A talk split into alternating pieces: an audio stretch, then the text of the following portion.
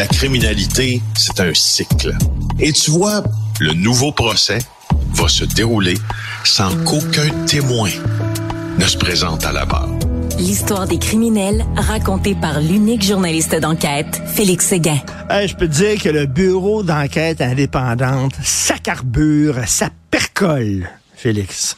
Et je te dis, hein, je suis content de te parler de ce sujet-là ce matin parce que on a un bilan euh, des années d'enquête depuis 2016, depuis sa création du Bureau des enquêtes indépendantes dressé par Jérémy Bernier. C'est un texte publié dans le Journal de Montréal. Je t'en parle parce que je veux faire la petite histoire de ça. Euh, depuis le début des années 2000, il y a de nombreux groupes de pression à Montréal, au Québec, qui euh, demandaient au gouvernement de confier à un bureau des enquêtes indépendantes les investigations sur des causes impliquant des policiers, des tirs d'armes à feu ou des victimes ou des accusés ou des sujets étaient blessés, soit violentés, soit tués parce qu'on disait que la police qui enquête sur la police, ça n'a aucun sens, puis la mm-hmm. police, ça se protège entre eux, puis etc., puis etc. Donc, euh, on a cédé aux pressions euh, populaires et on a créé le BEI.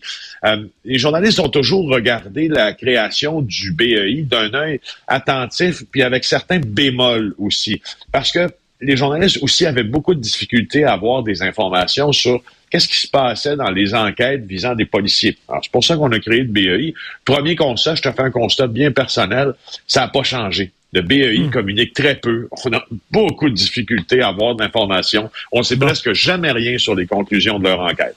Alors, ça va, ça va dans le sens du dossier là, qu'on, lit ces temps-ci dans le journal, là, de, euh, documents cavardés, euh, difficulté à obtenir des informations. C'est en plein, t'es en plein dans le mille. Pour moi, qui couvre ce milieu-là, là, presque à temps plein, c'est l'équivalent, le BEI le BEI, c'est l'équivalent, quoi. C'est un État dans l'État. Euh, on va retrouver euh, Félix. Ben, c'est des euh, enquêtes qui ont été lancées, Richard. Il y en a eu 369 des enquêtes lancées par le Bureau des enquêtes indépendantes depuis 2016. Et ce qu'on apprend aujourd'hui, c'est que il y a eu seulement deux accusations sur des policiers. Hein? C'est quand même, c'est mais, mais Félix, Félix, alors, de, de, de, deux, ça m'apparaît de deux choses l'une. Le premier dossier, c'est un dossier de juillet 2020. Un homme de 30 ans de Saint-Cyril de Wendover. Euh, le policier a utilisé une force euh, pour maîtriser le suspect qui voulait pas tempérer perte de conscience euh, et un autre policier de la SQ a été visé par des accusations juste après une course poursuite dans laquelle il était impliqué. Ça fait deux blessés en 2022. C'est seul cas, Richard. Mais, mais Félix, de deux choses l'une. Ou alors c'est difficile de mener ces enquêtes-là, c'est pas évident ou alors euh, ils ont les deux pieds dans la même bottine. C'est quoi exactement la, solution? C'est quoi la réponse à ça? Euh, parce que, écoute, ça n'a pas de bon sens. Seulement que deux accusations portées par le bureau euh, d'enquête indépendant, ça n'a pas de sens. Est-ce qu'on a Félix avec nous? Alors, on peut lire ça dans le journal aujourd'hui. Euh, on avait dit la police qui enquête sa police, ça n'a pas de sens. On va créer le bureau d'enquête indépendant, puis tout ça, ça va être correct. Mais donc, euh, euh, Félix, soit c'est difficile de mener ces enquêtes-là, soit alors ils ont les deux pieds dans la même bottine. C'est quoi là? Ben, c'est parce que c'est difficile c'est difficile de répondre à la question. Je te rappelle qu'il y a beaucoup d'enquêtes indépendantes, justement, de ce BEI qui n'ont toujours pas abouti. Il y a notamment celle de l'enquête serment. Et puis, c'est parce que ces gens-là, un peu comme ben, on l'a découvert avec le dossier du Journal de Montréal sur l'accès à l'information en fin de semaine, sont très, très peu, en termes de reddition de compte, sont très peu redevables, répondent très peu aux questions des journalistes. Bon, c'est très peu ce qui se passe à l'intérieur de l'organisation. Parce que c'est quoi? Un bureau? Des enquêtes indépendantes. Alors, tu sais, c'est toujours pour ça. Je te rappelle, regarde, l'Office de consultation publique de Montréal, lorsque nous avons euh, commencé à, poser nos premières questions, ben, on nous disait, ben non, on répondra pas à nos questions sur, vos questions sur nos comptes de dépenses parce que, vous savez, on est un organisme indépendant. Tout ce qu'on, tout ce que on, s'entend euh, pour vous dire, on va vous donner des réponses sur notre mission. Puis si ça touche les principaux principes qui nous guident, ça va. Mais le reste, oubliez ça. Ben tu sais, c'est un peu ça. Tu sais, il y, a une notion d'indépendance, la notion d'indépendance. Ouais, je bien, mais en même temps, c'est d'être indépendant de l'État, mais pas être indépendant de la reddition de comptes. Exactement, c'est ce que j'allais dire là. C'est qu'il quand même, il faut qu'ils rendent des comptes. Et là, surtout là, avec leur mauvaise performance, il va falloir qu'ils s'expliquent. Là. Ben c'est ça. Alors, euh, puis en attente des explications, puis en attente, euh, je sais pas moi, de moi, si j'étais eux, j'accorderais de, longues entrevues, puis je me livrerais là. Euh, aux journalistes, là, puis j'expliquerais, mais pourquoi deux accusations? est-ce que c'est normal, deux accusations depuis 2016? Euh, Franchement. Pas de sens. Depuis huit ans, ça n'a pas de sens. Un, autre féminicide à l'épiphanie. Là, c'est un octogénaire. Écoute, habituellement, je connais pas les détails de cette histoire. Tu vas me raconter, Félix, mais habituellement, quand ce sont des gens de cet âge-là, c'est souvent ce qu'on appelle des meurtres par compassion. Euh, c'est-à-dire euh, l'homme euh, est pris avec sa conjointe qui est très malade et tout ça. Est-ce que c'est ce qui est arrivé ou on parle d'un vrai féminicide? C'est quoi exactement, Félix? On va l'avoir, petit problème de connexion avec euh, Félix Séguin. Mais c'est ça, donc, en l'épiphanie, un octogénaire qui a été arrêté pour le meurtre de sa femme. Euh, c'est quoi? Est-ce que tu as les détails, Félix? Ben, Jean-Guy Forêt, 82 ans, donc un octogénaire qui aurait tué sa femme, Lorraine Marcelet, elle avait, c'est une octogénaire aussi, avec 80 ans, avec une arme blanche, ça serait enlevé la vie par arme à feu ensuite. Ça s'est passé à l'épiphanie, on a découvert les corps vers 15h30 hier. Euh, les crimes contre la personne de la Sûreté du Québec s'y attardent présentement. Ils vivaient dans une résidence intergénérationnelle avec leur fils. Euh, selon euh, les sources du Journal de Montréal, la maison venait d'être mise en vente. Il n'y a aucun motif qui explique le drame, mais ça reste un féminicide. Euh, et, il y a, tu vois, les voisins ça, ne, ne s'expliquent pas du tout, du tout, les proches non plus, qu'est-ce qu'il y a pu se passer. Alors, en attente, je voulais juste, parce qu'à chaque fois qu'il y a un féminicide, on se fait le mm. devoir d'en parler. Je voulais juste laisser une trace de ça, mais au cours de, la semaine qui suit, on va avoir plus de détails. OK. Et tu veux me parler de la quatrième mafia?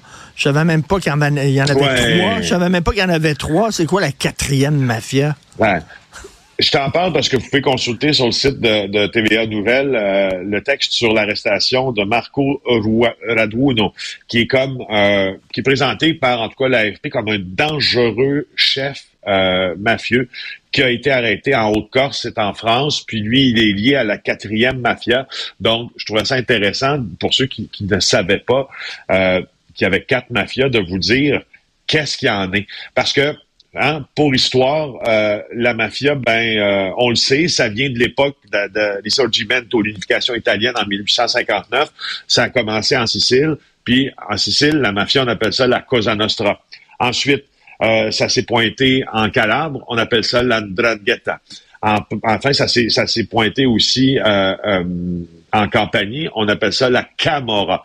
Euh, et mais il y a une quatrième mafia qui, elle, a été, est un peu passée sous silence puis a profité de du manque d'attention que les médias puis la police lui donnaient parce qu'elle luttait contre les autres organisations criminelles. C'est dans la région des Pouilles. Si tu veux, si on veut se faire des repères géographiques, l'Andrangheta, c'est dans, dans le pied de la, de la botte italienne. La région des Pouilles, c'est dans le talon si on veut. Mm. Alors, c'est bien situé près de la mer Adriatique, mer Ionienne. De l'autre côté euh, des Pouilles, ben c'est les Balkans, entre autres, où il y a un commerce là euh, lié au crime organisé euh, important. Et là, ben aujourd'hui, on est en train de dire que cette mafia-là est en train est, est, en passe de devenir une organisation plus importante qu'on le pensait. On, on, on situe son chiffre d'affaires à 50 milliards de dollars par année. Euh, pendant qu'il y a des gros, gros procès en Calabre avec 300 accusés liés à l'Andrangheta, ben, la Quarta Mafia, parce que c'est son nom, la quatrième mafia est devenue super puissante. Elle est près du euh, de la grosse du gros massif là, montagneux du Gargano. Et, euh, et ce qu'on dit, c'est que la, écoute, elle est tellement puissante que dans certaines villes, dans cet emplacement-là qui est géostratégique, les conseils de ville ont été dissous tellement ils sont gangrénés par la corruption. Donc, tu as plein de zones de non-droit dans les pouilles en Italie où les citoyens n'ont plus d'administration municipale, ne sont plus régis par un système euh, de, de, loi, oui, celle du pays, mais sais, le premier palier de gouvernement, il n'existe plus. C'est la mafia qui contrôle les villes et villages euh, de, de, de, quelques petites parties des Pouilles. Et puis, euh, depuis janvier 2022, je te le dis, là, il y a eu plusieurs attentats, des crimes de sang, euh, des meurtres, une dizaine de bombes aussi à Foggia, à San Severo, puis à Vieste. Alors, c'est intéressant de savoir quels quel pouvoirs mafieux sont en place. Les, euh, Félix, les gens qui vont dans des boutiques où on vend des magazines et des journaux, euh, je crois que c'est le journal Le Monde qui vient de publier un hors-série sur les mafias à travers le monde. Alors, on parle de mafia russe, on parle de mafia japonaise, chinoise, les pays de l'Est. Écoute, là, toutes les mafias, le Mexique, ah l'Amérique hein? du Sud. Et oh, euh, ça, ça ouvre par une longue entrevue avec Roberto Saviano, qui est le journaliste italien, qui parle de la mafia. Et je lisais ça. Et c'est tellement des gonzillards et des gonzillards de dollars que tu dis, écoute, on peut pas, on peut plus rien faire. Ils sont partout, là, vraiment dans tous les pays. Ils sont hyper présents.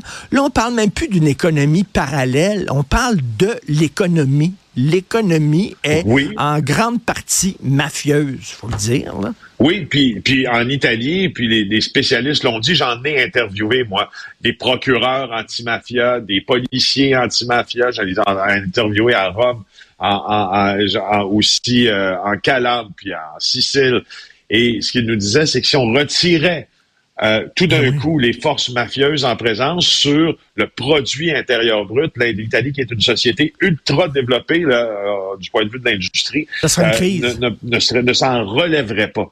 alors, c'est rendu là. Puis, en terminant, Richard, le terme mafia, juste pour spécifier, parce que c'est devenu, on galvaude maintenant le terme mafia. En principe, le terme mafia s'applique strictement pour les Italiens. À la Cosa Nostra. oui, mais même en Italie, à la mafia sicilienne. Maintenant, c'est un peu, c'est un peu galvaudé. Je le fais moi-même des fois, mais, mais quand on sort des frontières de l'Italie, il conviendrait peut-être un peu plus de parler de pègre asiatique, de pègre russe, de pègre libanaise ou moyen-orientale que de mafia, parce que, étymologiquement parlant, c'est un terme qui est euh, réservé à, l'Italie. Voilà. Ben, merci euh, beaucoup. Et d'ailleurs, dans ce hors-série, il y a un gros texte sur une de mes idoles, Giovanni Falcone, euh, le juge ah, qui a pris la mafia de front et que Je vais aller acheter ça on a fait sauter. Merci beaucoup, Félix. À demain. Merci.